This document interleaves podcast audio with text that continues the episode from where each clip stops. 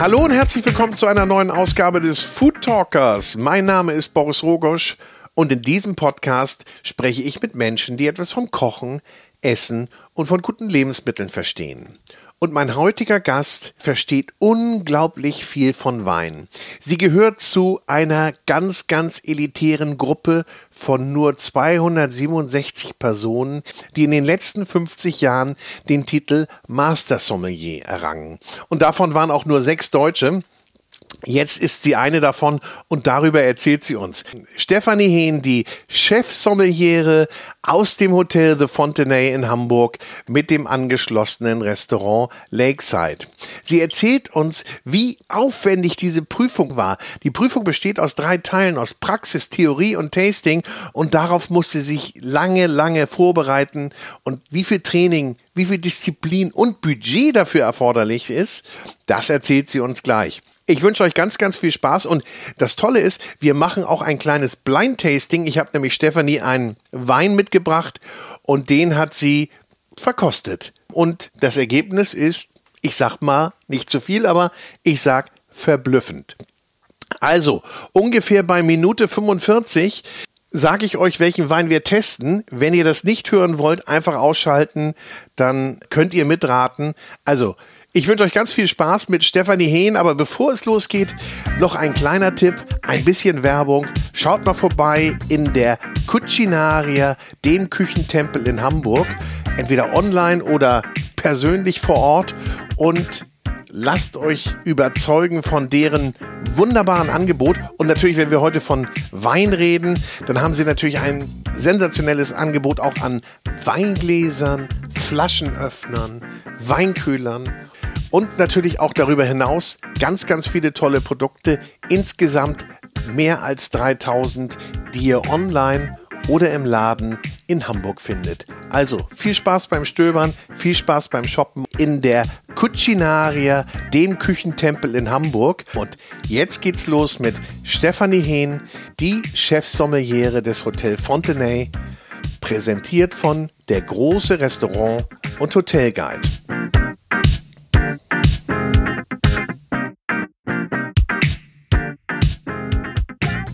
Herzlich willkommen, Stefanie Hehn, die frisch gebackene, kann man ja noch sagen, Master Sommel, nee, Sommeliere sagt man gar nicht, man sagt Sommelier, oder? Ja, genau. Hallo Boris, schön, dass ich da sein darf. Der, oder ich, vielmehr ich darf bei dir im, an deiner Wirkungsstätte im Fontenay sein, das ja leider im Moment ein bisschen ruhig ist hier, aber es ändert sich hoffentlich bald. Aber du hast genug zu tun. Seitdem du deinen neuen Titel hast, rennen sie dir die Tür ein. Ja, also in Sachen Pressearbeit kann ich mich gerade nicht beschweren von Langeweile, ja. Du bist ja quasi das neue Aushängeschild des Hauses. Und dann habt ihr noch euren Stern bekommen, euren Michelin-Stern. Also äh, ihr seid gut gewappnet für die neue Zeit nach dem Lockdown. Ja, das stimmt. Also ich denke, zum einen ist es großartig, dass wir den Stern bekommen haben. Also da, jetzt darf ich die Aufmerksamkeit mit dem Julian teilen. Dann darf der auch mal ein paar Interviews geben. Und ähm, ja, ich denke, die Gäste, die sind jetzt schon ganz heiß drauf, wieder hierher zu kommen. Wir bereiten uns gerade ein bisschen vor und hoffen, dass es dann auch nicht mehr so lange dauert. Und dann kommen ja wahrscheinlich ganz viele und wollen auch sehen und sagen, wer ist denn diese Master Sommelier, Stefanie Hehn, wenn Sie sie noch nicht kennen? Es gibt ja gar nicht so viele, die diese Auszeichnung haben. Oder ist ja keine Auszeichnung, die man so erhält. Man muss sich die richtig erwerben, ne? Mit Wissen. Genau, es ist eine Prüfung. Also man muss dafür auch ähm, ein paar Jahre was lernen und äh, es gibt weltweit 267, die das bestanden haben.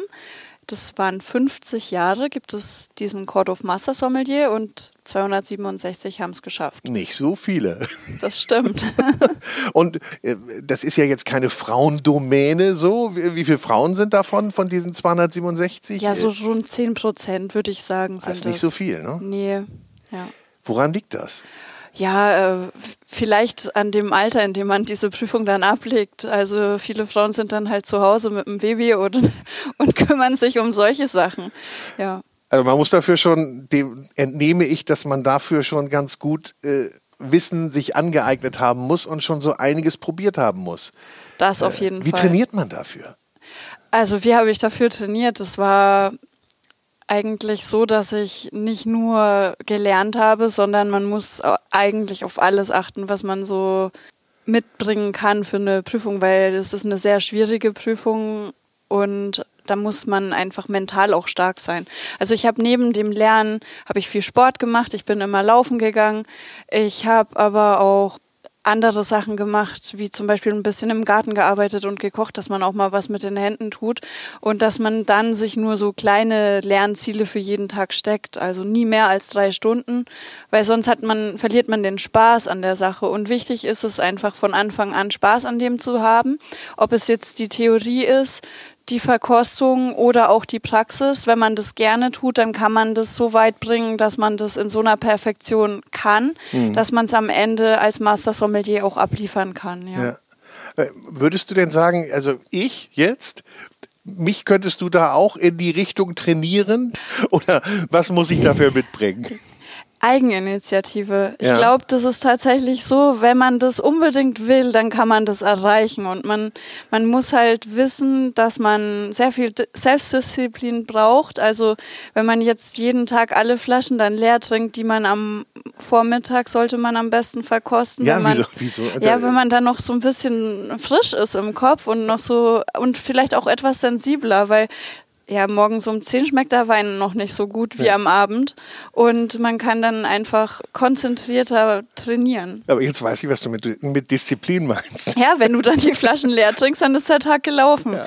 Kann man das so sagen, wie viel, wenn du so im Testmodus bist, wie viel unterschiedliche Weine du dann probiert hast?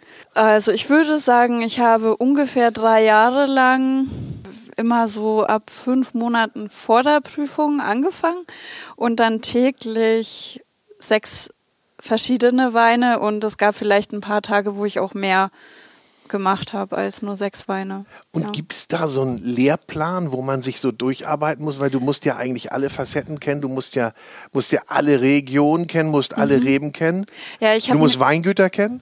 Ja, auf jeden Fall. Also man sollte sich von Anfang an einen Plan machen, was man alles lernen muss das ist dann vielleicht schon ein bisschen schwierig, wenn man das dann sieht, so wie viel Zeit man dann dafür aufwendet. Aber ich habe es so gemacht, dass ich mir immer mindestens zwei Themen zusammengefügt habe.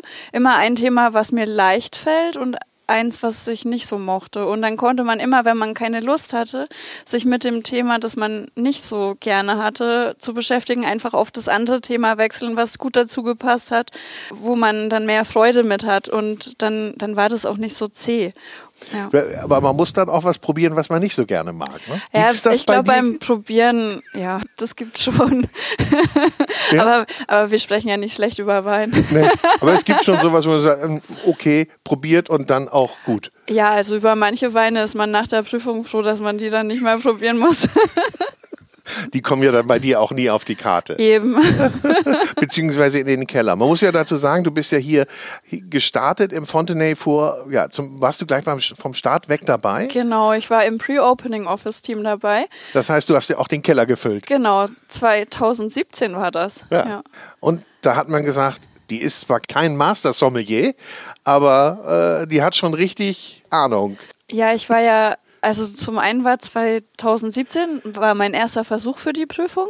Also das war hier im Unternehmen dann schon bekannt, dass ich mich dafür vorbereite und es war für mich auch eine Bedingung, nur wenn ich äh, neben der Arbeit mich für diese Prüfung vorbereiten darf, dass ich hier anfange. Und äh, das, ah. dass man mir auch genügend Freiraum einräumt, dass ich eben neben der Arbeit äh, eine Weiterbildung machen kann.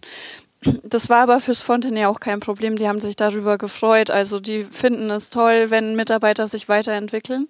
Ja, und ich war, bin ja vom Tegernsee hierher gekommen. Ich war davor bei Christian Jürgens in der Überfahrt. Ja. Ja, da war ich Chef-Sommelier und, und äh, ähm, auf Advanced Level, das ja. ist die Vorstufe vom Master. Aber wenn du sagst, du, du hast die Prüfung 2017 schon gemacht oder die, die erste, der, erste, der erste Anlauf, dann war der Druck ja auch richtig hoch, ne? Oder, oder den du dir selber gesetzt Total. hast. Total. Also kann man das nochmal versuchen dann? Kann man das ja. so oft versuchen, wie man will? Ja, kann man, ja? aber, aber es ist natürlich auch finanziell und ja. auch mental schwierig. Also bei mir war es so, beim ersten Versuch habe ich keinen einzigen Teil bestanden. Im ersten Moment war ich total enttäuscht, aber man bekommt ein Feedbackgespräch und da hat man mir mitgeteilt, dass ich eigentlich überall relativ nah dran war am Bestehen, äh, vor allem bei der Verkostung.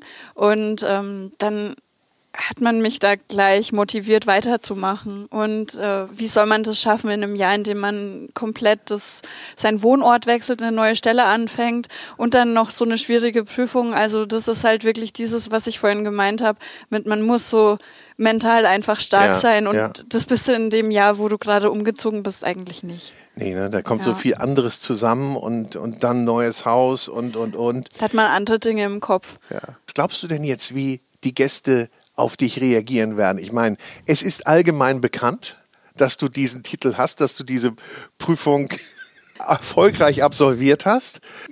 Also ich glaube eigentlich gar nicht, dass sich so viel ändert. Ich, was ich halt sagen kann, die Hamburger sind großartig, weil die freuen sich alle mit mir. Ich habe so viele Glückwünsche bekommen, auch von Stammgästen. Und äh, ich denke eher, dass es so sein wird, dass vielleicht noch mehr Wein getrunken wird und das vielleicht noch, dass ich noch mehr entscheiden kann, was die Leute trinken und dass sie noch weniger ihre eigenen Ideen da mit reinbringen. Ja. Ist das denn eigentlich so, dass die Leute so ihre eigenen Ideen ganz stark einbringen und sagen, also das und das möchte ich schon haben, weil das trinke ich immer und dann vielleicht noch mal bei einer weiblichen Person dann vielleicht etwas dominanter sein möchten oder werden sie da milder? Fließen sie dir so in der ja, ich glaube, mittlerweile bin ich ja auch erwachsen und ich sehe auch nicht mehr aus wie, wie, wie 15. Und ja. das ist jetzt schon so, dass ich äh, den Respekt bekomme von jedem Gast. Und äh, ja, ich glaube, das war eher in meinen ersten Jahren, wo ich als Sommelier angefangen habe, schwierig. Ja? ja. Da musste man sich schon den Platz erkämpfen. Da, ja, ne? nicht erkämpfen, schicken aber Sie uns mal den, Schicken Sie uns mal den Kollegen, bitte. Ja, die lustigste Sache war, äh, haben Sie auch einen Erwachsenen-Sommelier? Nee. und da habe ich gesagt, oh ja, ich hätte noch einen Kollegen, der ist aber genauso alt wie ich. Also jetzt können Sie sich unter noch ja. überlegen, von wem sie ver, ähm, beraten werden wollen, ja. Das wird ja immer so mit Alter gleichgesetzt, nicht? Sie müssen erstmal so und so viel Flaschen getrunken haben, mhm. so und so viel probiert haben, damit sie überhaupt mitreden können. Ja. Ich meine, wie viel hast du probiert? Oh, ich, also Kann man das alleine, ungefähr zusammenfassen? Ja, ich hatte ja nur für meine Verkostung, für die Vorbereitung hatte ich ungefähr 400, 500 Weine im Keller bei mir zu Hause, aus denen ich quasi immer Muster gezogen habe für meine Blindverkostung. Aber nach dem Umzug dann? Äh, Oder ja, musst du, musstest du Teil, mit denen umziehen? Ein Teil ist damit umgezogen. Also ja. ich hatte mindestens 10, 10 12er Kartons, die mit nach Hamburg gekommen sind. Ja. ja. Aber man muss da schon, wie du sagst, man muss da auch schon ein bisschen Chutzpe haben, beziehungsweise man muss den Leuten dann auch entgegengehen, nicht? Und seine Position einnehmen. Ja, oder? das kann man ja auch charmant machen. Ja. ja. Lernt man das oder bringt man das so mit? Ja, man, muss man, man wird ruhiger mit der Zeit. Ja? Wie hast denn du angefangen? Wie bist du denn in die Gastronomie gekommen? Erzähl mal. Ja, also mein allererster Auftritt in der Gastronomie war als kleines Kind äh, im Sportverein. Äh, durft, hat mein Vater mir mal gezeigt, wie man Bier zapft. Also wahrscheinlich ist er schuld, ne? Ja. Äh, Auf den ja, Hocker gestellt oder an Zapfhahn. Genau, so, so ja? zapft man Bier. Und das hat ja, Spaß gemacht. Ja, das ist super. Ja. Ich durfte es natürlich nicht trinken, das war ein bisschen schade, aber ab und zu habe ich ein Malzbier bekommen. Ach so, ja. Ja, oder mit dem Finger am, am Schaum natürlich. Ja, ähm, ja und dann äh, war es so, dass ich neben der Schule, mit 14 darf man ja dann einen Ferienjob machen. Ja. Da habe ich dann bei uns in Kurgartencafé die haben diese, äh, diesen Regentenbau mit betreut. Und im Regentenbau, da gibt's dann diese großen Konzerte von Lang Lang, Cecilia Bartoli. Und da habe ich dann Pausenverkauf gemacht von alkoholfreien Getränken. Ach so, du ja. durftest ja noch nicht, ne? Ja, mit 14 darfst du ja noch keinen Alkohol verkaufen. Und äh, dann hatte ich da, durfte ich so eine Bar äh, betreuen, die dann ja Cola, Fanta, Sprite und Wasser verkauft hat. Und dann halt diese 30 Minuten, die du dann Konzertpause hast, da durfte ich dann eben Getränke verkaufen. Ja. Das waren so die, war der Start. Ja, und dann habe ich mich nach der Schule habe ich mich in 2002 habe ich Schulabschluss gemacht, habe ich mich entschieden, eine Ausbildung in der Hotellerie zu machen, Hotelfachfrau. Mhm. Ja, gegen den Willen meiner Eltern, weil die mir. Was solltest du eigentlich werden? Ja, ich war ja auf einer Wirtschaftsschule, also das sollte eher in Richtung Speditionskauffrau gehen oder vielleicht auch Fremdsprachenkorrespondentin, solche Dinge. Das wäre eher so du, das hast Wunsch du jetzt gewesen. alles ja bei deinem Job dabei. Ja, ne? Wie kommt der Wein von A nach B? Genau. Und Sprachen, wie viel sprichst du? Ja, ich spreche Deutsch und Englisch, sehr, würde ich sagen, sehr gut. Ja. Und da bin ich auch in beiden Sprachen verhandlungsstark. Aber Französisch hatte ich in der Schule, aber das ist noch so, ja, da arbeite ich noch dran, dass das dann irgendwann mal so wird, dass ich mich auch unterhalten kann, weil das ist nicht, noch nicht ganz gegeben. Ich kann die Texte lesen und verstehen, Ja. aber sprechen nicht unbedingt. Aber Englisch reicht dann wahrscheinlich als Ja. Fremdsprache auch hier Ah, im Hotel, oder? Ja, Oder? schon. Aber es wäre natürlich schon schön, noch mehr Sprachen Ja. zu sprechen. Aber Ja. ich habe ja jetzt Zeit.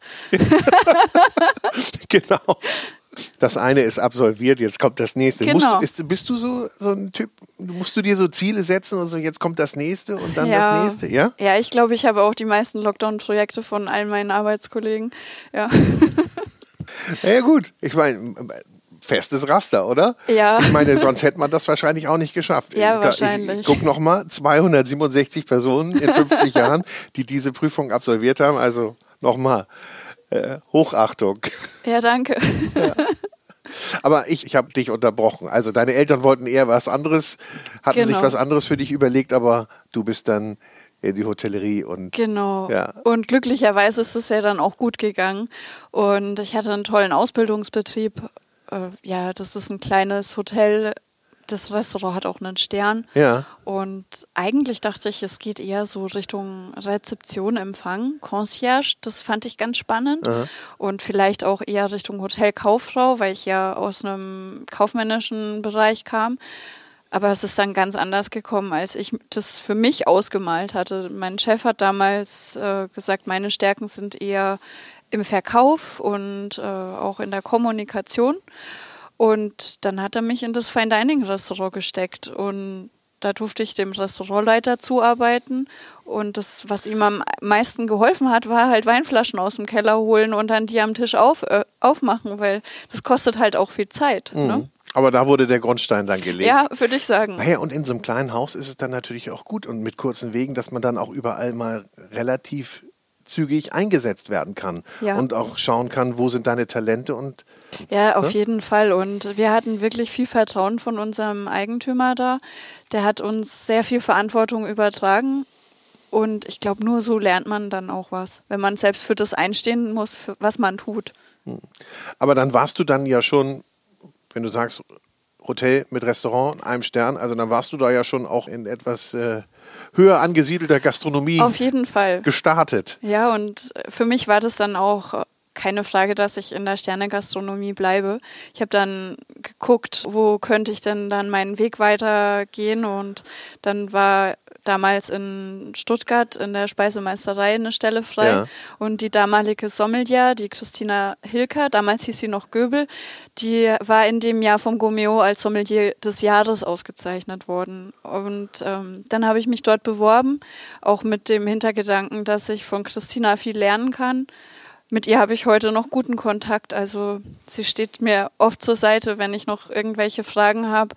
Da kann ich immer mich darauf verlassen, dass ich sie anrufen kann. Und ja, dann war ich dort für zwei Jahre ungefähr während der WM. Das war auch ganz cool. Als die WM in Deutschland war, Ja. habe ich dann auch dieses äh, WM-Feeling ein bisschen miterlebt in Stuttgart. Und Stuttgart ist ja auch nicht so eine Riesenstadt, wo man dann vielleicht aus einer kleinen Stadt raus nicht gleich so das Gefühl hat, dass man Schritt, so ne, ganz die- alleine ist. Auf ne? die nächste größere Ebene, ja, genau. Ja.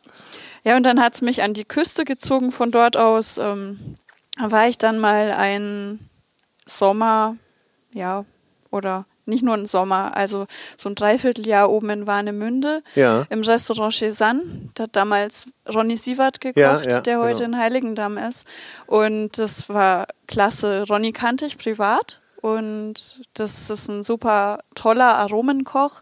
Und da durfte ich ganz intensiv mit ihm zusammenarbeiten und wir, wir haben dann auch bei den neuen Gerichten, die er für die Karte geschrieben hat, da saßen wir immer zusammen und haben überlegt, welche Aromen funktionieren miteinander. Und das war eine ganz tolle Zeit. Ja.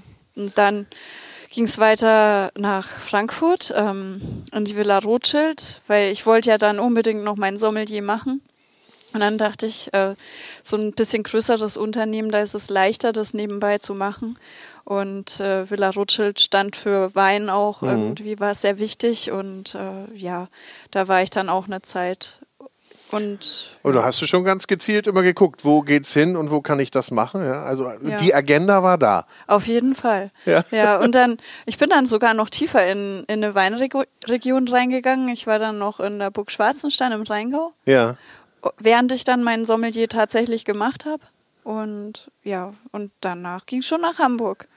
Und bist du ja. angekommen in Hamburg? Also du bist ja, ja jetzt, also jetzt die zum zweiten Station, Mal, oder? zum zweiten Mal hier in Hamburg. Also erst Ach ja so, im du bist ja stimmt, dann bist du ja Jakob. noch mal wieder, dann bist Genau. du, dann ging's äh, genau. Ich war ja, Ja. schon, ich habe ja schon vorgespult.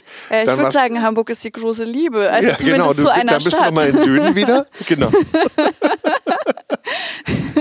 Ja, ich bin auf jeden Fall angekommen, das muss ich sagen. Also ich würde jetzt nicht ausschließen, dass ich irgendwann vielleicht nochmal woanders wohne.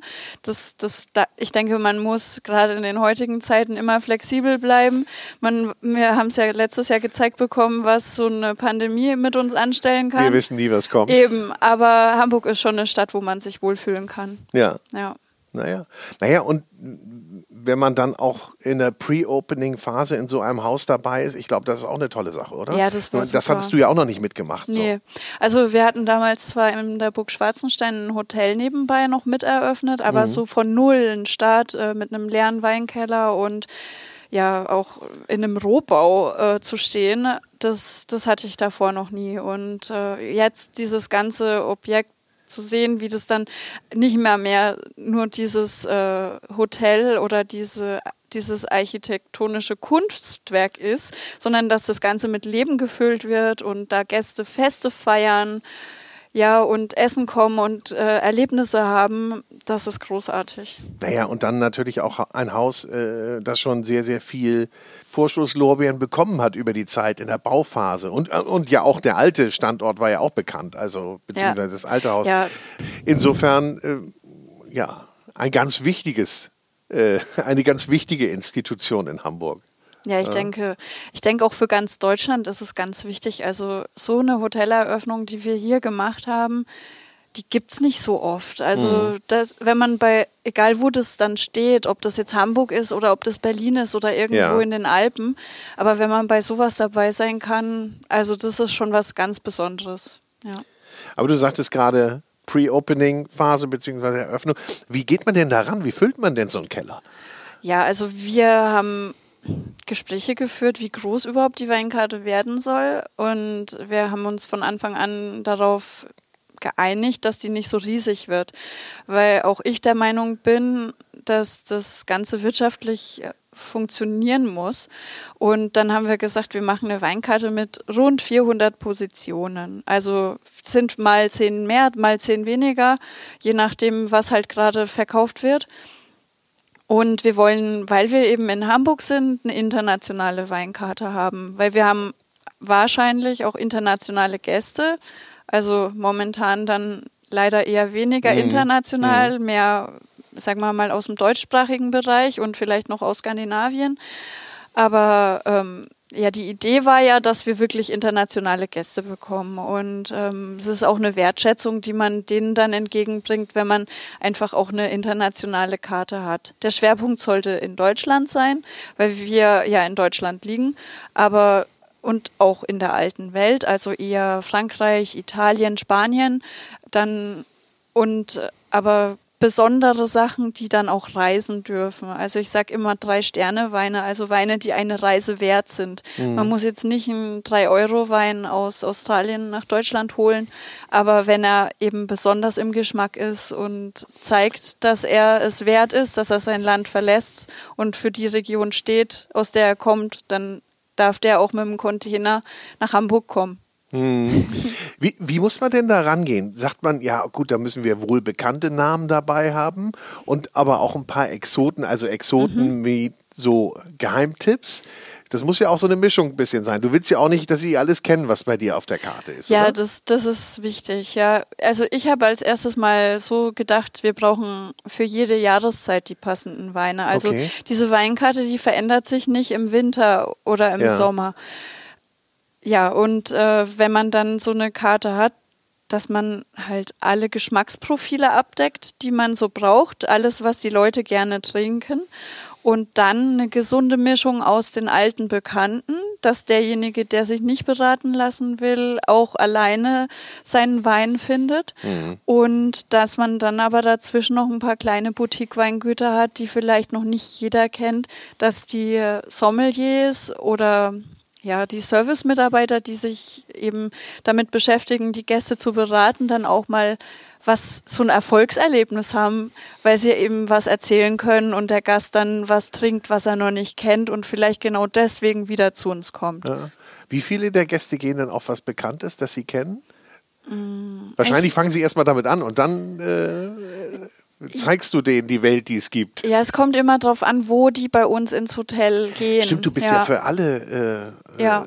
äh, Restaurants also, und Bars zuständig eigentlich, ne? Oder ja, wie ist das? Ja, also tatsächlich für die Weinauswahl, fürs komplette Hotel und ja, es ist so, die Spirituosenauswahl, das machen die Jungs von der Bar hauptsächlich, aber da auch in Abstimmung mit mir und ähm, auch die alkoholfreien Sachen, die suche ich mehr oder weniger aus fürs ja. ganze Haus. Ähm, ja, und da ist es eigentlich so, man kann sagen, vielleicht auf der Terrasse trinken viele so die altbekannten Sachen. Also jetzt auf im unten auf Alsterhöhe.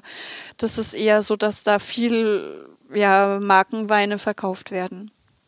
Egal in welchem Preissegment. Also okay. nicht nur, ähm, also bei uns geht es ab ungefähr 35 Euro los, mhm. die Flasche, und bis, ja, über 3000 geht's hoch. Aber da haben wir nicht ganz so viel in dem ganz hochpreisigen Segment. Aber da werden eigentlich im Erdgeschoss eher die Markenweine verkauft, würde ich sagen.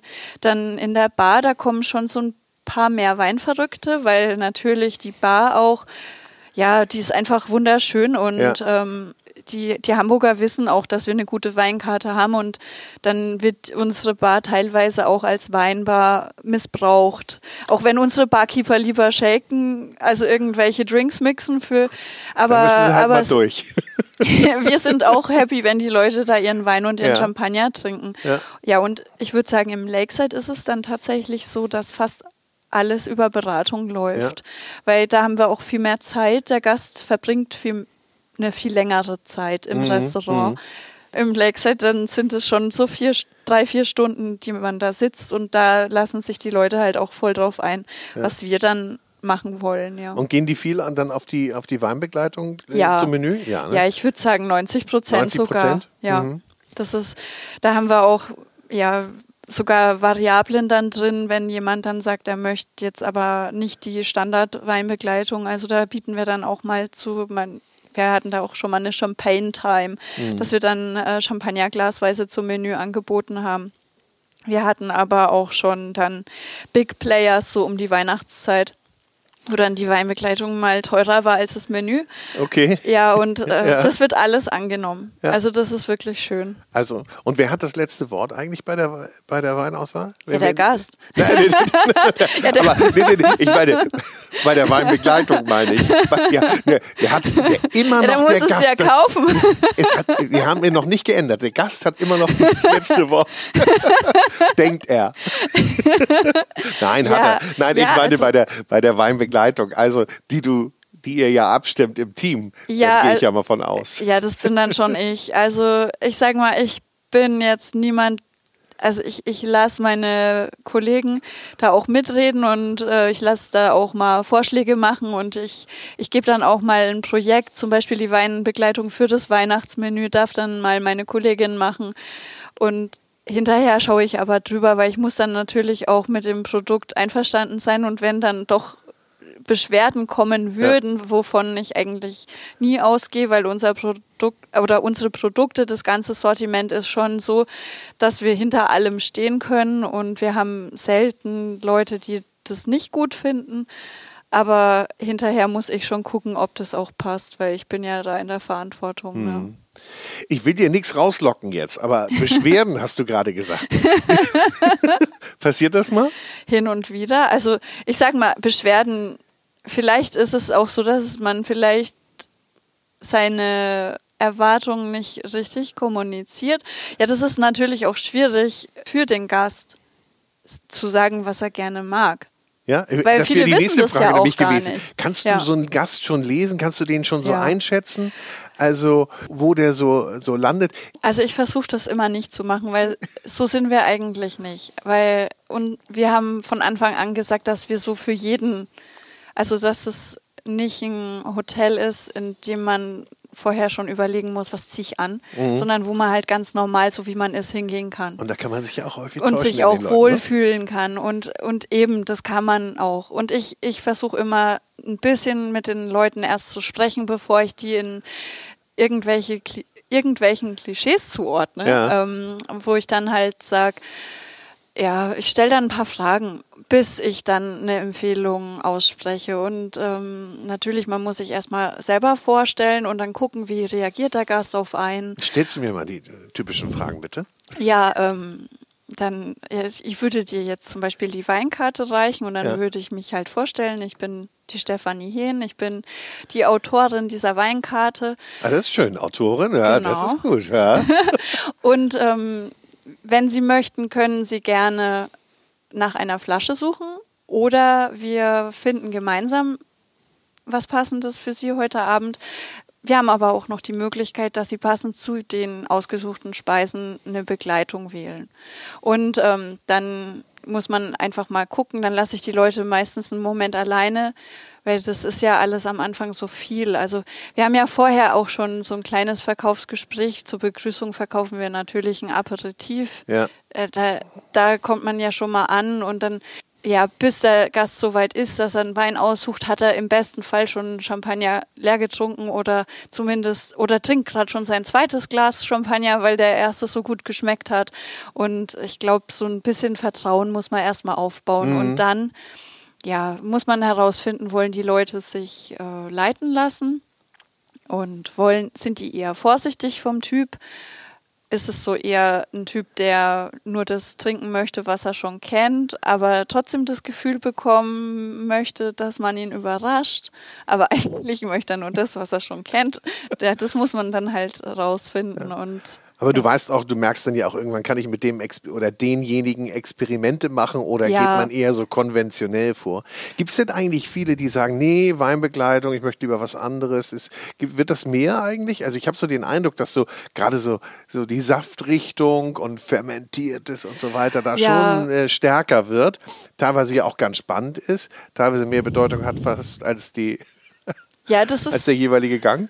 Ich denke, dass man braucht immer Alternativen. Also Ja. was wir anbieten, wir haben zum Beispiel ja unsere tolle Bar. Ja. Wenn jetzt Leute lieber zu, den, zu dem Menü Drinks haben wollen, Ja. ob jetzt mit Alkohol oder ohne Alkohol, dann können wir natürlich von unseren Barkeepern da was zusammenstellen lassen, wenn das jemand unbedingt möchte.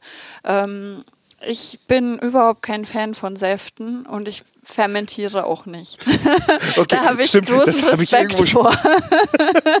Aber was wir machen ähm, im Lakeside und auch unten im Parkview, ähm, wir haben eine ganz tolle Teeauswahl und wir bieten eine Teebegleitung zum Ah. Menü an. Und ich denke immer, das, Das ist besser. spannend, ja. ja, und es ist auch besser, wenn man was Eigenes hat. Was, wofür das Haus dann steht und was, was wir gut können. Und ich sag mal, das können wir wirklich. Also Ja. wir können ein Menü mit Tee begleiten. Und das ist auch was ganz ja, Gesundes, wo man sich hinterher auch super fühlt. Ich hatte tatsächlich im letzten Jahr einmal einen Gast, das war aber für mich etwas enttäuschend, weil ich verkaufe natürlich lieber die Weinbegleitung. Er hat mir dann aber gesagt, seine Frau hatte beim letzten Mal die Teebegleitung und er hat es probiert und deswegen möchte er die dieses Mal auch. Und es war dann so, oh, jetzt habe ich jemanden dazu gebracht, keinen Alkohol zu trinken. Du hast ja aber auch eine Verantwortung. Ne? Ja, na klar. Du, du musst ja auch ein bisschen auf den Gast achten. Ne? Ja, also ja, es ist schon gut, wenn der Gast noch selbst das Restaurant verlassen kann. Ist ja auch noch nie anders vorgekommen, gehe ich mal von aus. Nein, ne? also wir Und wenn, dann wird sowieso geschwiegen. Ja, da würden wir nie drüber sprechen. Und wir würden auch unterstützen, falls jemand dann, äh, also wir bestellen dann auch ein Taxi. Doch Hilfe benötigt. Ja, ja. man kann da auch ja. mit, man steht auch mit Rat und Tat zur Seite. Genau. Wie, wenn, du- wenn du dir jetzt den Lieblingsgast aussuchen solltest oder aussuchst, wie muss der sein? Ja, gut gelaunt. Ja. Das wäre schon mal schön. Ähm, interessiert, also egal in welcher Hinsicht, ähm, jemand, der sich halt gerne auf was einlässt. Also am besten ein Gast, der hierher kommt, der sich auf den Besuch freut und äh, der noch nicht so viele Erwartungen an uns hat, sondern der einfach ganz offen in den Abend reingeht. Also das wäre der optimale Gast. Mhm. Und der auch dir Vertrauen schenkt. Ne? Ja, genau. Und sagt, machen Sie. Genau. Klingt gut, machen Sie. Und erzählst du denn auch dazu? Ich hatte ja leider noch nicht das Vergnügen, äh, hoffentlich bald, ja? Ja, hoffentlich. von dir beraten und betreut zu werden. Ähm, aber äh, nimmst du die, erzählst du denn eine Geschichte auch dazu? Oder will ja nicht jeder hören, aber der Ja. eine oder andere ist schon ganz wissbegierig, nehme ich Ich an, sag ne? mal, das muss man abstimmen, also muss man quasi schauen, was, wie intensiv sind die Tischgespräche. Ja, das erste Date sollte man nicht stören. Ne? Ja, genau. Da sollte man vielleicht nur kurz das Eti Etikett zeigen und sagen, ihr neuer Wein. Genau. Und dann vielleicht nur kurz das Kärtchen mit der Weinbegleitung öffnen und dann sagen, hier, wenn Sie Fragen haben, komme ich noch mal. Ja, aber ich sag immer so, so wenig wie möglich, Ja. aber so viel wie nötig. Weil wir wollen nicht Das langweilen. ist ja eine weite. Ja. Aber dann, und dann natürlich immer auf die Person noch abgestimmt. Genau, ja. Also, aber dieses, ich weiß gar nicht, ob ich es eben schon mal gefragt habe oder nur gedacht habe, aber dieses Fingerspitzengefühl für die Menschen, wo entwickelt man das? Hat man das? Entwickelt man das? Oder, ich meine, es kann nicht jeder. Ja, also wenn man es noch nicht kann, ich glaube, das entwickelt man ziemlich schnell, weil man kriegt ja das Echo immer ganz schnell zurück, wenn das, was man sagt, nicht so gut ankommt. das ist ja das Schöne bei Menschen, die reagieren ja dann. Ja. Und ähm, man sollte dann ja aus seinen Fehlern lernen. Also und ich glaube, wenn man das analysiert und ja, viel darüber nachdenkt, was war heute, wie war das, was waren gute Situationen, was war schlecht, wenn man sich da selbst reflektiert und auch immer diesen erlebten Tag reflektiert, ich glaube, dann kommt man da ziemlich schnell voran, dass man da dann auch besser wird. Aber das heißt also, Reflexion heißt ja auch, dass man immer quasi an sich arbeitet auch. Ja. Ne? Also natürlich auch, ich glaube, erstmal geht es ja auch darum, dass man selber auch das Ganze gut findet, findet Ja. und das mit großem Spaß macht. Du kannst es ja nicht ohne Spaß machen, Ja, den Job, oder? Das ja, geht also doch gar nicht. wenn du einen schlechten Tag hast, dann musst du einen Weg finden, dass du einen guten Tag bekommst. Also das Gibt es das, dass du auch mal zum Kollegen oder zur Kollegin sagst, mach du mal, geh du heute mal oder das sind, da gehst du hin, zu dem Gast gehst du oder? Also ich, ich musst jetzt nicht mein Anspruch erzählen, an mich selbst ist eigentlich, dass es nicht passiert. Aber auch ich habe solche Tage, aber ich habe da so ein paar Wege gefunden, wie ich das ausschalte, dass ich äh, schlecht drauf bin. Also das muss man irgendwie in dem Moment, wo man in das Restaurant reingeht oder in die Bar oder auf die Terrasse, da muss man das rauslassen. Und die Tür mit der schlechten Laune, das muss man, oder eine Box, in die man das reinpackt. Weil das ist wie eine Bühne. Mhm. Und ein Schauspieler, der kann dann ja auch nicht äh, an, weil er jetzt gerade einen schlechten Tag hat und der Heute ohne mich. die Bühne, Macht's dann mal heute ohne mach mal, bin Hauptdarsteller, mach mal ohne mich. Und das hat auch kein Gast verdient, dass ich schlechte Laune habe. Und ähm, ich sag mal, das ist ja auch das Schöne dran, weil wer will denn schlecht gelaunt sein? Also ich habe keinen Spaß dran. Du selber und nicht, ja. wenn ich gut drauf bin und wenn ich freundlich bin, dann kriege ich das auch wieder zurück und dann haben alle einen viel schöneren Abend. Ja, also ich kann das eigentlich ganz gut. Und wenn ich es mal nicht kann, also ich, wir haben wirklich ein gutes Team und wir können ehrlich miteinander umgehen und dann sprechen wir miteinander und sagen dann, hey, ich habe heute einen schwierigen Tag, hilf mir und ja, dann erzählt wieder einer irgendeinen doofen Witz und schon ist alles wieder gut. Coachst du denn dein Team? Ich, ich, ich erkenne das gerade so, dass du da ein, ein Talent hast dafür, die Leute, die Leute auch mitzuziehen, glaube ich, nicht? Also und, und auch so ein bisschen einzustimmen. Macht ihr das eigentlich vor dem Service, dass ihr sagt so im Lakeside, so, dass ihr sagt so, Leute, heute Chaka? Ja, also wir, wir machen jeden Tag ein Meeting, bevor Ja? es losgeht. Das ist Okay. gut, weil wir ja immer Nur also das Service-Team oder alle? Genau. Und wir machen das auch in, im im, Parkview machen wir das Ja. auch vorm. Also es gibt immer kleine Meetings zwischendrin, wo man das mal kurz macht. Und ob da dann jetzt es darum geht, wer am Abend kommt ins Restaurant oder ob es vielleicht mal darum geht, dass man eine kleine Schulung macht, um ein Produkt zu präsentieren, wo man sagt, hey, das ist unser neuer Champagner und äh, das ist schon ganz wichtig. Und dass da alle irgendwie wie bei einem Fußballspiel, wo dann die Mannschaft einmal kurz zusammensteht und dann Ja, los cool. geht's. Ja. Cool.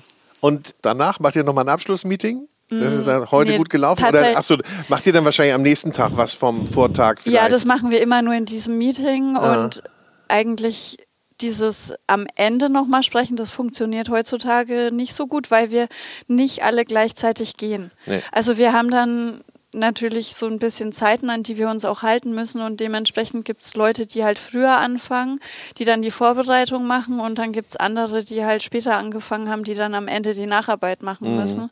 Also können wir so eine Schlussbesprechung nicht machen. Wir machen das meistens aber einmal die Woche am Samstagabend. Das ist unser letzter Tag. So bevor wir ins Wochenende gehen, da setzen wir uns noch mal kurz zusammen und sprechen, wie die Woche war. Also außer natürlich jemand hat besonders früh angefangen und muss früher gehen. Aber ähm, das ist das Einzige, wo wir dann eine Abschlussbesprechung dann machen. Aber der Austausch ist da und ich glaube, Ja. das ist ja auch extrem wichtig, ne? dass Ja. man sich immer auch, dass man nicht nur sich selber reflektiert, sondern auch mit anderen. Ja, auf jeden Fall. Und es gibt auch regelmäßig Meetings mit der Küche, wenn es neue Speisen gibt oder wenn nur eine Soße mal verändert wird.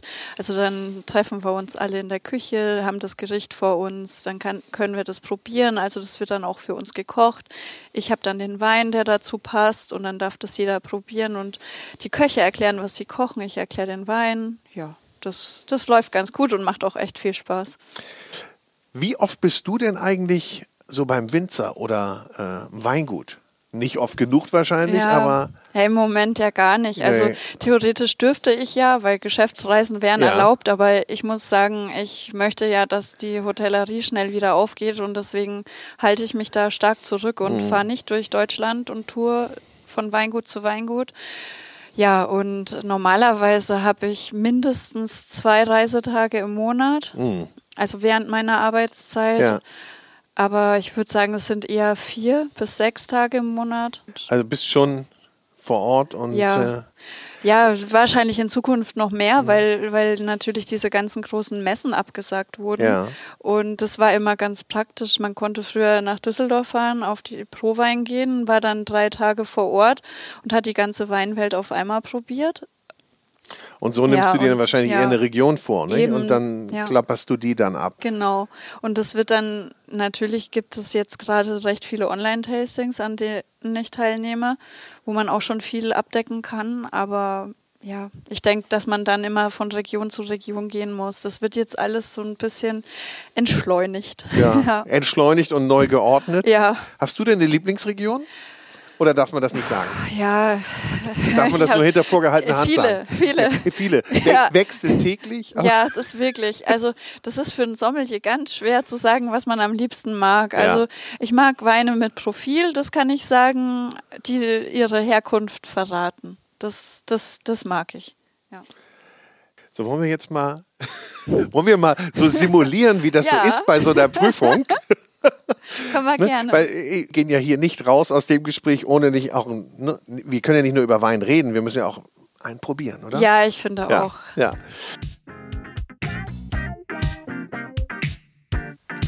So, jetzt startet gleich unsere Blindverkostung. Und für diejenigen, die mitraten möchten, beziehungsweise nicht wissen möchten, welchen Wein Stefanie probiert, sondern sich mit auf die Reise begeben wollen, die sie jetzt durchläuft, der schaltet mal runter, Pegel auf Null. Und für die anderen jetzt zugehört. Es ist ein 2015er Pinot Noir vom Weingut Eckehard Gröhl, Niersteiner Hölle. Der Wein ist im Barrique ausgebaut und hat einen Alkoholgehalt von 12,5 Prozent. Die Region ist Rheinhessen. So, nun viel Spaß beim Mitraten bzw. beim Zuhören, wie Stefanie sich an den Wein herantastet. Also, los geht's, auf die Plätze, fertig, los. So, einschenken. Ja. Richtig, richtiges Einschenken. Wie funktioniert Genau, das? also ich jetzt, ich stelle mich hier nimmst- an wie so ein ja, ist nicht Erstklässler, wollte ich schlimm. gerade sagen. Also das ist heute schon Praktikum, der erste Tag. Ne? ähm, also du hast das Glas in der. Ja, es ist Ich jetzt, bin Linkshänder. Ja, dann ist also ich schenke als mit der rechten Hand ein als Rechtshänder. okay, ich kann so. Aber kannst du, ja, Ja, genau. Und dann mach's schen- lieber- du schenkst halt nicht so viel ein. Nee, ich würde nee. das Glas vielleicht hinstellen und dann einfach, genau, so. Und dann so ganz leicht abdrehen. Genau. Perfekt. Und so viel, genau, Oh, von der Menge passt es auch. Ja. Also wir schenken immer weniger, ein bisschen weniger als Ja. 0,1 ein, wenn wir jetzt einen Wein nur probieren. so, bei mir auch. Ich nehme auch ein. Ja. Okay. Ja, und genau. Und dann Wie lange wir, lassen wir den denn jetzt da stehen? Wie lange soll der denn jetzt können gleich atmen, der. Kollege? Also ich bin da nicht. ich, wenn ich jetzt für einen Gastenwein aufmache, muss ich den ja auch gleich probieren, Ja. weil der Gast will ihn ja trinken. Genau, also so, Farbe guckst du? genau, wir gucken die Farbe als erstes an. Ähm, da ist er auf jeden Fall klar. Ähm, der normalerweise mache ich das auf Englisch, aber heute ausnahmsweise aus, auf Deutsch. Tatsächlich bin ich beim Weinbeschreiben noch ein bisschen mit M und Ä, weil ich Okay. eigentlich das in meinem Kopf auf Englisch gespeichert habe, weil ich das jetzt jahrelang immer auf Englisch ganz schnell machen Aber musste. super, dass du das jetzt auf Deutsch machst. Ja. Wir haben Ja. primär deutsche Ja, Hörer. deswegen machen wir das mal auf Deutsch. Ich kann, ich kann auch Deutsch. Hört man. mit, dem, mit dem rollenden R, mit dem kleinen. Aber es hat sie, das war mal mehr bestimmt. Ja. Oder kannst du das noch? Wenn du zu Hause bist, kriegst du es noch, da, da rollt's mehr, oder? Also ich würde sagen, meine Grammatik wird immer schlechter, je mehr Zeit ich mit meiner Familie verbringe. Ja, auch wieder ganz höflich fein ausgedrückt. Ne? Ja, ja. Liebe Grüße an alle. also, also er ist klar, er hat ein intens, ja, ein, ein helles äh, Rubinrot mit ziegelroten Reflexen. Also das heißt, er hat sowas leicht bräunliches und er wird zum Rand hin etwas heller und von der Farbintensität, er hat eher so eine heller, eine dezentere Farbintensität, also er ist nicht so stark gefärbt. Okay. Ähm, er hat ganz leicht Kohlensäure, also da haben wir so kleine Bläschen am Rand. Wie siehst denn du die? Also bei mir zumindest, das kann aber auch vom Glas Okay, kommen. vielleicht- Ne? Oder vom Einschenken. Ich sehe es nicht, okay, aber das würde mir jetzt nicht auffallen. Muss man ein bisschen ins Licht halten. Ja, und also am besten ist, du hast ein weißes Blatt oder eine weiße Serviette, die du dann Ja, hochhältst. so einigermaßen. Ja. Genau, und dann ähm, sieht man das ganz gut. Ja. Also die Farbe, da kann man schon über Dinge nachdenken. Also wahrscheinlich ist es eine Rebsorte mit einer dünnen Schale.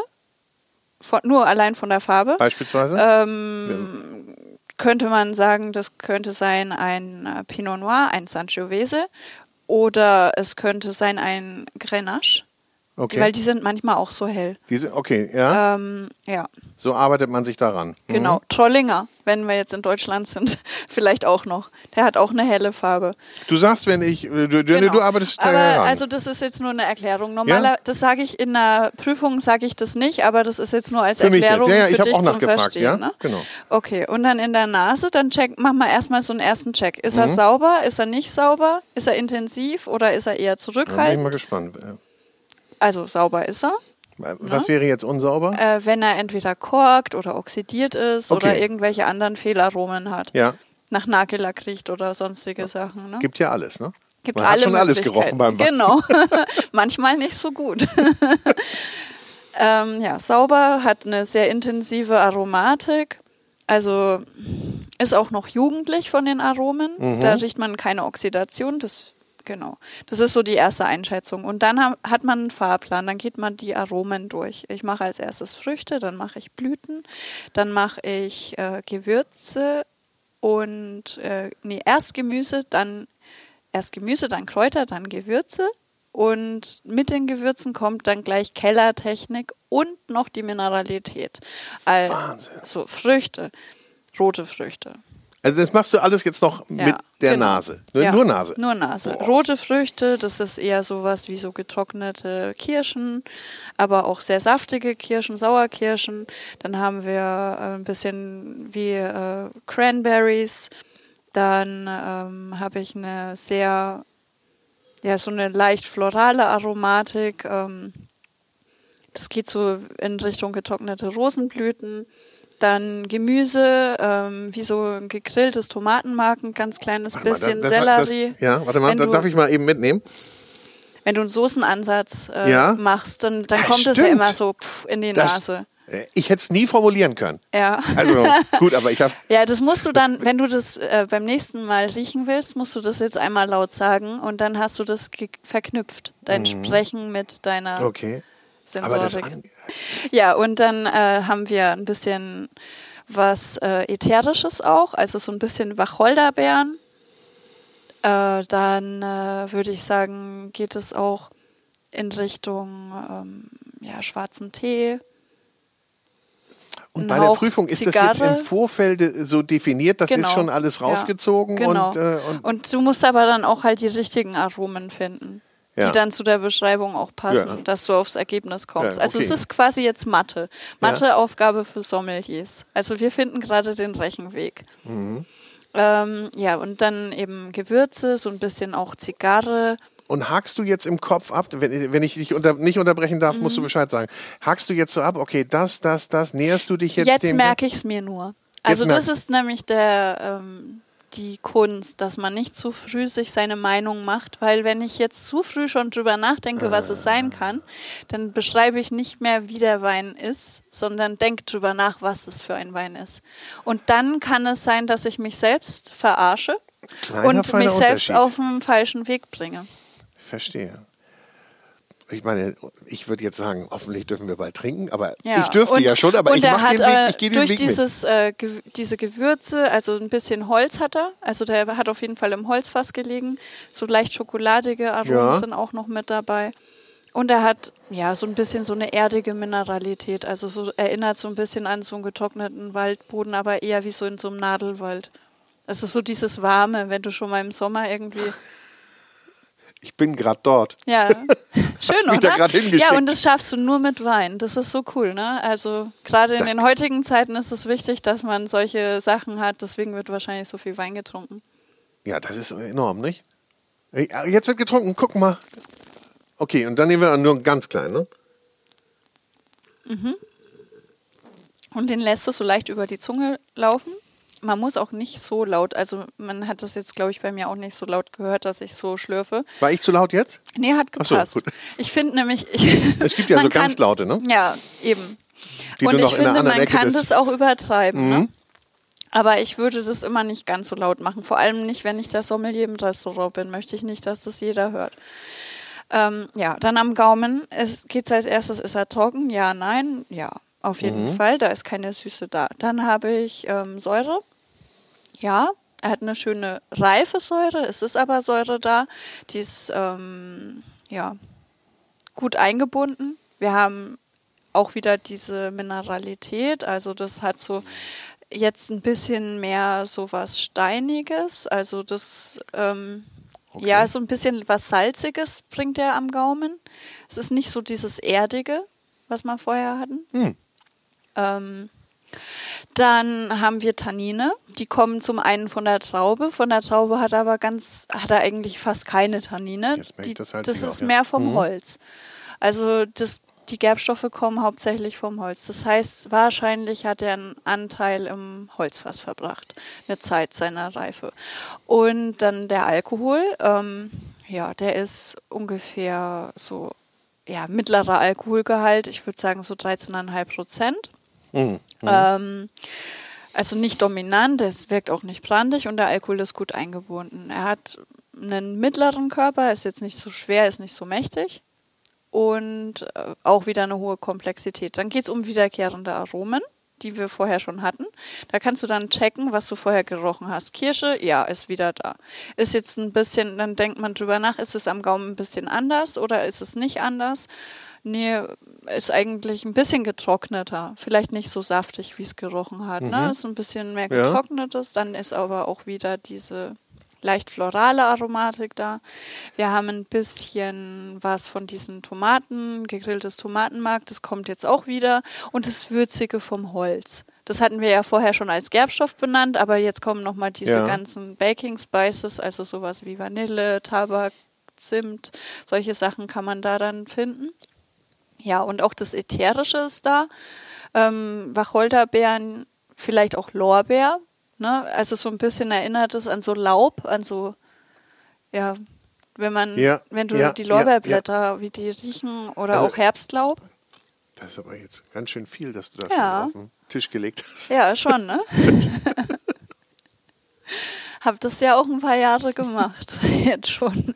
Nee, und äh, dann geht's noch um die Länge. Wie lang ist der Wein? Also ist, wie lang bleibt er am Gaumen? Und der bleibt schon lang. Also ist es vermutlich auch eine sehr gute Qualität. Also und ich denke dann in der Länge nochmal drüber nach. Was kommt jetzt nochmal?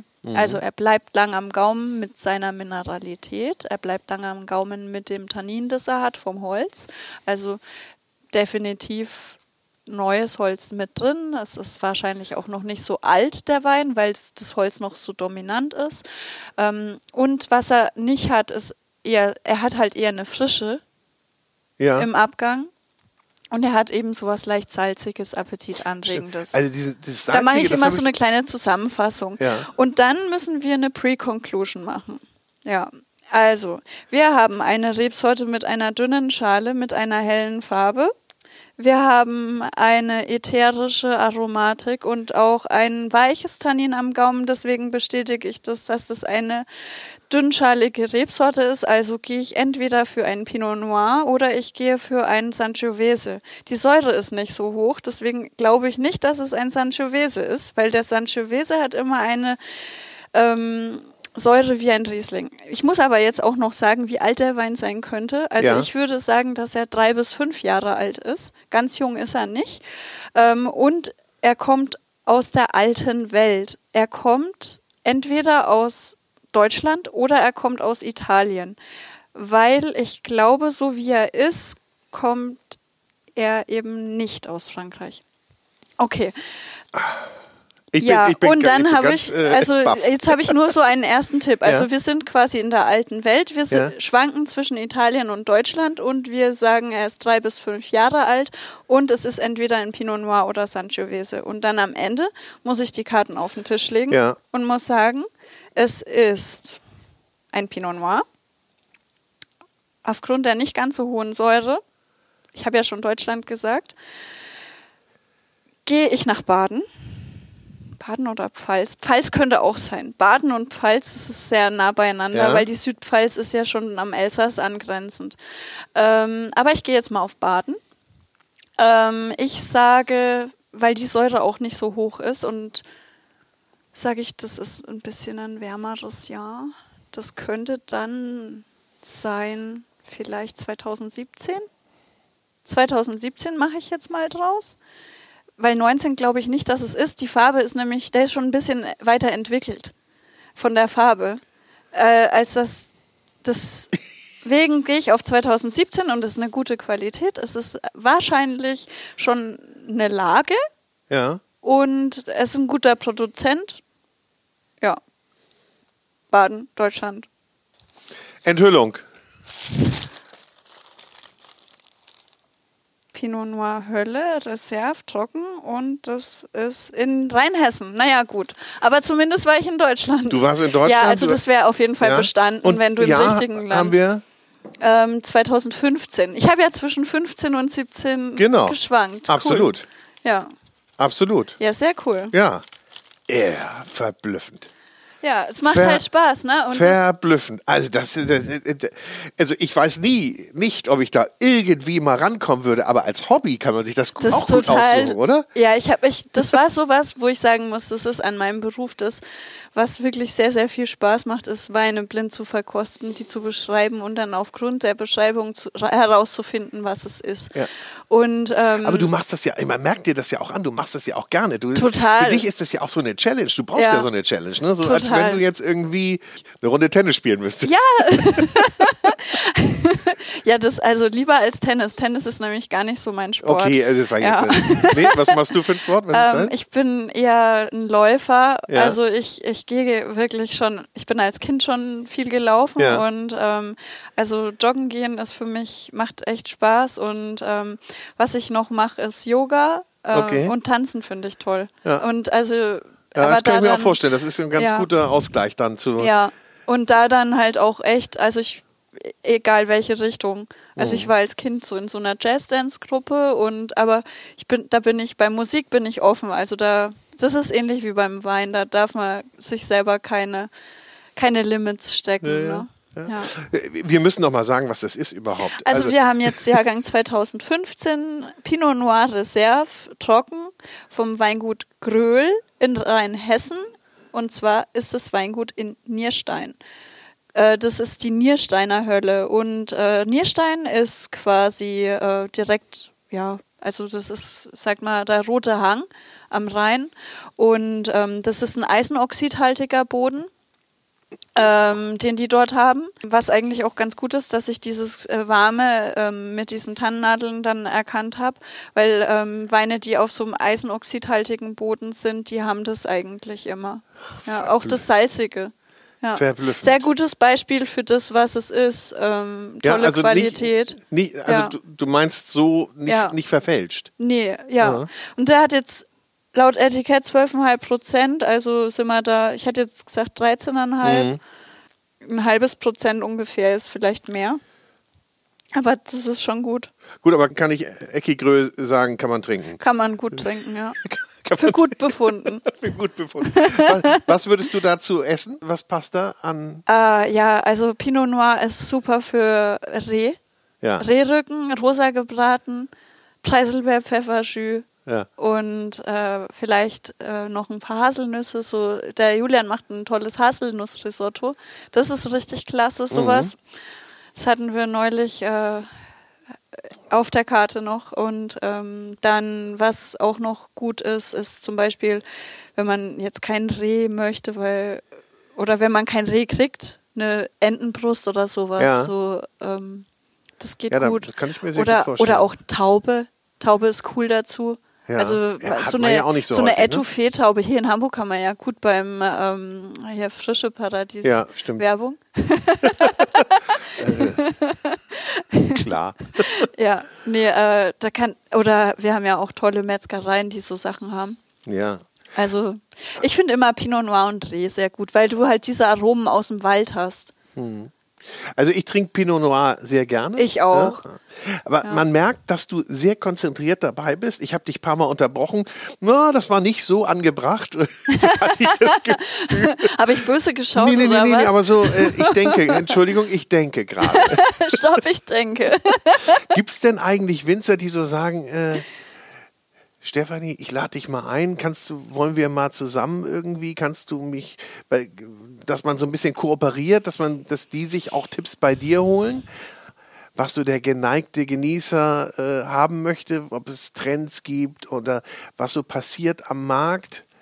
Ja. Gibt es da so einen Austausch? Also ein Austausch ist auf jeden Fall da, was ich, also ist jetzt nicht so, dass ich Weingüter berate. Mhm. Also ich würde sagen, was manchmal ist, also es gibt natürlich ein paar Weingüter, mit denen man schon länger arbeitet und die einen dann, wenn sie was verändern, die einen dann zum Beispiel mal einen Wein zum Probieren geben und Ja. sagen, was hältst du denn davon? Ja. Oder guck mal, das sind meine neuen Etiketten, würdest du das auch so machen? Ja. Oder wir haben jetzt vor, ähm, den Markt in äh, Großbritannien äh, für uns zu gewinnen.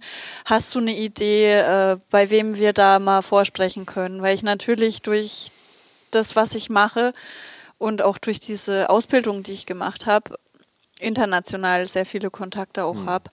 Die Prüfung war Ja. ja jetzt auch in England, nicht? Ja, die war in London. In Ja. London, ja. Letztes Wochenende vorm Lockdown. Hast du Glück gehabt? Ja, ich bin am 31.10. zurückgekommen. Wie viele Prüflinge waren denn eigentlich da? ähm, also Oder wie, wie läuft das? Oder ist man da, ist das eine äh, Einzelaudienz, die man ja, oder? man ist ja einzeln im Raum. Also Ja. man ist nur für die praktische Prüfung mit mehreren Prüflingen in einem Raum. Ich hatte ja jetzt nur noch die Theorie. Ich hatte ja die Praxis in 2018 bestanden und die, das Tasting habe ich in 2019 bestanden, damals in Österreich das Tasting. Theo, äh, Praxis in London und Theorie jetzt wieder in London. Und für, das, für die Theorie bist du im Raum mit, also ich war in einem Raum mit zwei Master Sommeliers. ja. Wir saßen an einem großen Tisch, ähnlich wie der, an dem wir jetzt sitzen, mit viel Abstand. Und ähm, vorher wurde mir noch die Temperatur gemessen. Und dann durfte ich den Raum betreten. Und ich war aber auch schon ein paar Tage in Quarantäne in dem Hotel, wo ich war. Und hast du da auch trainiert? Ich habe noch gelernt, bis zum letzten Moment habe Ja? ich noch meine Karteikarten durchgeschaut. Alles, was ich. Die würde ich gern um mal sehen, diese Karteikarten. Da würde Ja, ich gern mal luschern. Gibt's digital, kann ich dir, kann Ja? ich dir einen Link schicken. Ja. Ja, klasse. Apropos Temperatur, Temperatur Ja. messen. Ne? Ja. Wie, wie muss der, welche dieser jetzt hier, der Pinot Noir, wie dürfen wir den trinken? Wo Also- darf er sich bewegen? Bei uns im Hotel habe ich die Rotweine alle so bei circa 16 Grad im. Genre liegen, weil ich finde, das ist eine gute Temperatur, um die Weine zu servieren, weil bis die dann am Tisch sind, bis die Flasche auf ist und das Glas hat ja auch noch mal eine Temperatur, dann da zeigen die Weine sich optimal. Ich finde, wenn man dann über 19 Grad geht beim Wein, dann sind die verlieren die manchmal ein bisschen ihre Aromatik. Also Rotweine immer ganz leicht gekühlt, Ja. also schon unter Raumtemperatur.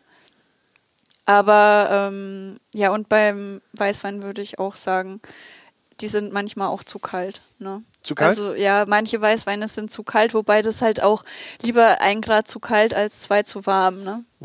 Was Weil- sagst du, wenn dir einer, wenn einer Eis in Weißwein möchte? Und dann kriegt er halt die Eiswürfel ohne Kommentar. Ich sag dann halt immer, seien Sie bitte vorsichtig, wir haben mundgeblasene Gläser und wenn Sie die einfach so reinfallen lassen, dann kann es Ihnen passieren, dass das Glas kaputt ist und Sie sich äh, mit Wein voll machen. Letzte verschlüsselte Warnung ist das dann so, ne? Genau. Aber ja, also ich, ich finde das, ich habe nicht die Aufgabe, einem Gast äh, vorzuschreiben, wie er das gerne trinken möchte. Ja. Also ich persönlich würde keine Eiswürfel in meinen Wein tun, auch wenn mein Wein zu warm wäre. Würde ich tatsächlich eher das Glas vorher mit Eiswürfeln kalt machen und dann den warmen Wein in mein kaltes Okay. Glas geben oder äh, eine Schockrunterkühlung machen, indem ich äh, in meinen Eiskühler Salz gebe, dass es schneller kalt wird.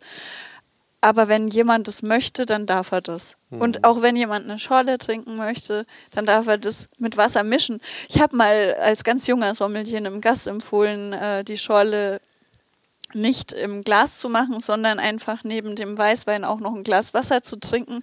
Das war damals eine sehr freundliche Dame und die hat auch meinen Rat angenommen und fand es gut. Aber ich habe damals von meiner Kollegin, von meiner Chefsommelier ganz schön Ärger gekriegt, Oh. dass man das nicht macht. Und also, wenn jemand eine Schorle trinken möchte, Ja. dann kriegt er das mittlerweile auch also, von mir. Naja, man kann ja freundlich darauf hin, man kann ja freundlich darauf hinweisen. Was Ja. ist denn dein liebstes Getränk außerhalb von Wein?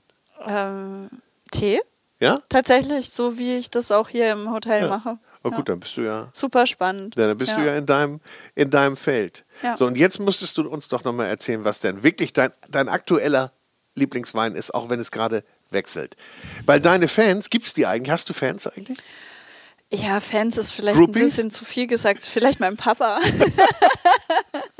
Aber äh, ja, also es gibt schon Leute, die äh, wegen der Weinauswahl zu uns kommen. Und ich habe auch Stammgäste, die ich nicht nur aus dem Fontenay kenne, sondern die ich vielleicht schon in anderen Betrieben Ja. vorher hatte. Also es gibt sie doch, ja. die Fans. Ja, wenn Sie sich das so bezeichnen wollen.